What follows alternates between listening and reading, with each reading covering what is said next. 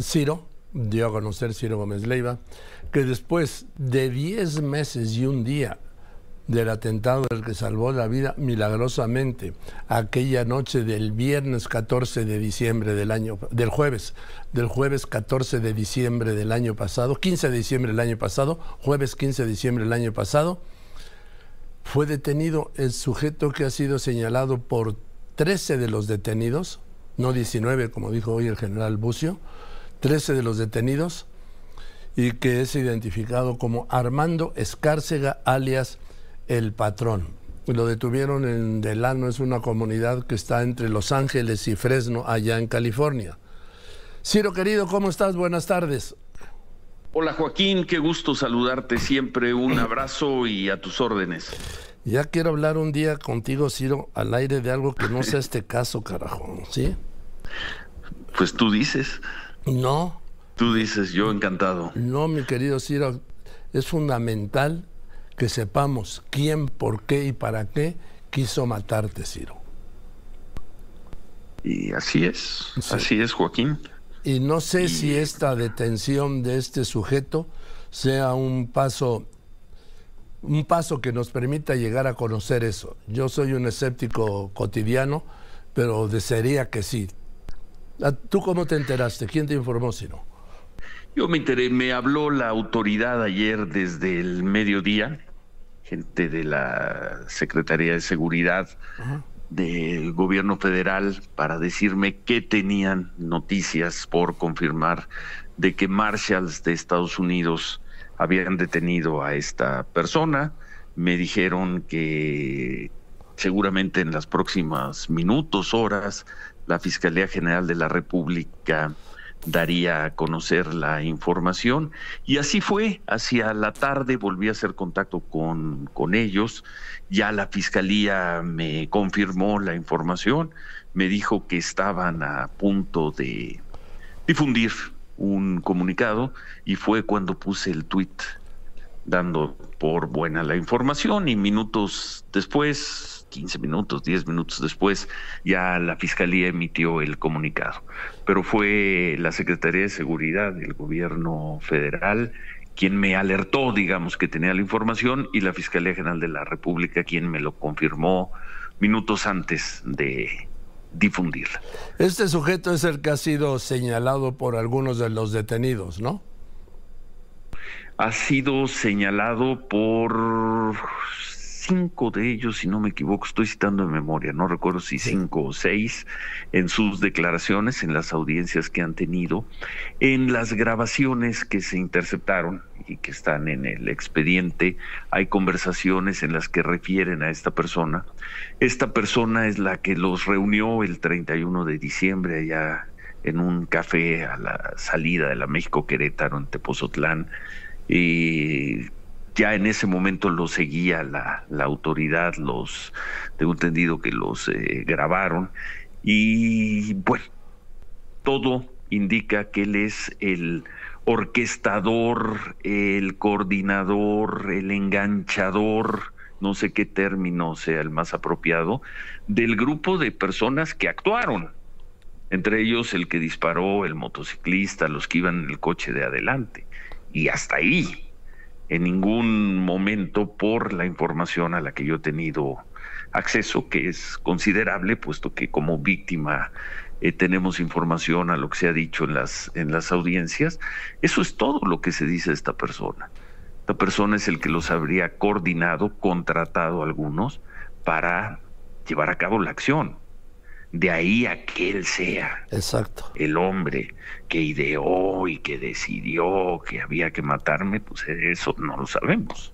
Eso, eso era lo que te iba. Además, no, parecería por el perfil, parecería que no. Él está un peldaño arriba del grupo de, de ejecución.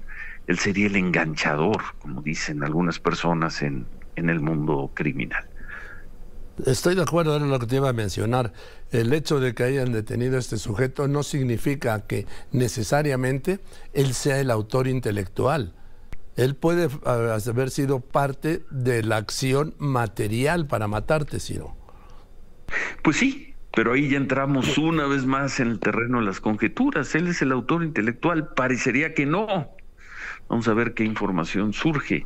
Él es la persona que coordinó al grupo de ejecución, pero él a su vez fue contratado por alguien más arriba, parecería que sí. Pero entramos en el terreno de la, de la hipótesis, Joaquín. Pues sí, sí, lo de las hipótesis y de las posibilidades, porque lo que yo no desearía es que con la detención de este sujeto Armando Escárcega y luego su eh, inevitable, espero, extradición a México, el tema siga topado ahí pues lo, lo veremos. Hoy eh, tenía o tiene, no sé si ya lo hizo, supongo que por la hora de California todavía no, comparecer ante un juez. Hoy se debe tener más información, no sé si la autoridad vaya a hacer pública más información. La primera, ¿es un ciudadano mexicano o es un ciudadano que tiene alguna forma migratoria de residencia en Estados Unidos? Si es un ciudadano mexicano, por los plazos, porque supuestamente él se dio a la fuga desde enero, pues él ya estaría, él ya tendría un problema migratorio con Estados Unidos. Si esto es así, es probable que Estados Unidos lo deporte sin tener que pasar por la por la extradición y es probable que qué sé yo, el fin de semana, a principio de la próxima semana él esté en México, esa es una posibilidad. Pero si el señor tiene sus papeles en orden o si tiene alguna forma de residencia o quizá la ciudadanía de los Estados Unidos, no lo sé, y tiene un abogado, pues entonces él puede defenderse contra la extradición y entonces sabríamos que está detenido en Estados Unidos y puede venir un proceso largo como son los procesos de extradición que puede tomar meses sí. o quizá más de un de un año entonces el siguiente movimiento es ese ¿qué va a pasar? ¿Va a venir extraditado a México o se va a defender allá en Estados Unidos? ¿Va a venir deportado, perdón, a México o se va a defender de la extradición en Estados Unidos? Ese es el siguiente movimiento. Sí, porque mm. mira, efectivamente, Ciro, si él no es ciudadano o residente estadounidense, ya violó la norma de migración. Haya entrado ilegalmente, por entrar ilegalmente, o haya entrado con una visa de turista que vence a los seis meses. En ese caso sería deportado en automático. ¿Eh? Ya que estamos en las hipótesis, o quizá en estos diez meses entró y salió del territorio de Estados Unidos. Es decir, sabiendo que ya se le buscaba, él regresó a México para pasar unas horas, unos días y poder volver a entrar a Estados Unidos y librar ese requisito de los máximos seis meses de residencia pero esa información yo no la tengo. Probablemente surja hoy en la, en la audiencia o en otra audiencia que puede tener lugar el, el viernes, me explicaban ayer, no acabo de entender cómo es el, el proceso, se llevaría a cabo 72 horas después. Ese es el siguiente movimiento, eh, Joaquín. Y si viene a México, ¿qué van a hacer? Lo van a meter a la misma cárcel, al reclusorio norte, con la mayor parte de los detenidos, o lo van a considerar una persona de alta peligrosidad y se lo van a llevar a un penal federal de alta seguridad. Y ya estando en la cárcel, sea en el reclusorio norte, sea en el penal, qué sé yo, del altiplano, eh, el tipo va a declarar, va a, hará lo que no han hecho los otros 13. Los otros 13, según me dice los abogados que me están acompañando como asesores victimales, según dice el Ministerio Público, no han dado un dato, Joaquín. No han hablado. Sí, es que el punto es ese, que no declaran, Ciro, y no hay ninguna garantía. Mira, es un paso, obviamente que es un paso muy importante que hayan localizado y detenido a este sujeto. Lo que yo insisto, no garantiza que él vaya a declarar, menos a confesar, y tampoco que él sea el autor intelectual del grupo o de quien te quiso asesinar, Ciro. Totalmente de acuerdo. Entonces, sí, y sí fue muy importante ese recurso que, eh, que interpusiste, Ciro, de dejar la Fiscalía de la Ciudad de México y recurrir a la Fiscalía General de la República, que es la que operó finalmente localización y detención por parte de los US Marshals de este sujeto. Pues sí, tengo que reconocer que quien nos alertó de que existía el patrón, eh, quien dijo que estaba en Estados Unidos, Quien hizo el trámite ante la Interpol fue la Fiscalía de la Ciudad de México. Yo no sé si en el mes y medio que lleva la Fiscalía trabajando en el caso, la Fiscalía tuvo la capacidad, los recursos, el talento de investigar y de actuar para tocar los botones debidos en Estados Unidos y movilizar a la fuerza policíaca, estos marshals, para que dieran con el, con el patrón. No lo sé. ¿Que hay una coincidencia en el tiempo? La hay.